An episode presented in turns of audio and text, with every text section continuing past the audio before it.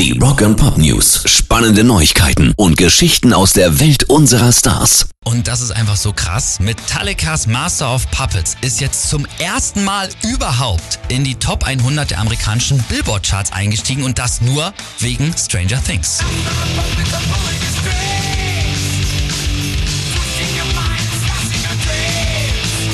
Aktuellen Season-Finale der Serie spielt Eddie Munson einen Charakter daraus, die Nummer halt auf der Gitarre und bringt tatsächlich mit Metallica damit 36 Jahre nach dem Erscheinen der Nummer endlich ihren größten Erfolg. Rock and Pop News. Queen und Adam Lambert haben bei ihrem Konzert in Bologna zu Ehren ihres guten Freundes Luciano Pavarotti Nessun Dorma aus Puccinis Turan dort gesungen und man muss sagen, Hut ab Adam Lambert.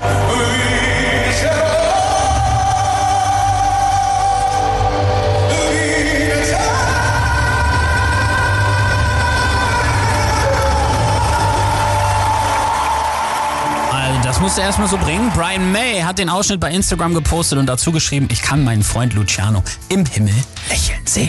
Rock and Pop News. Ozzy Osbourne zieht zieht zurück in die englische Heimat und verkauft seine mediterrane Villa mit sechs Schlaf- und elf Badezimmern.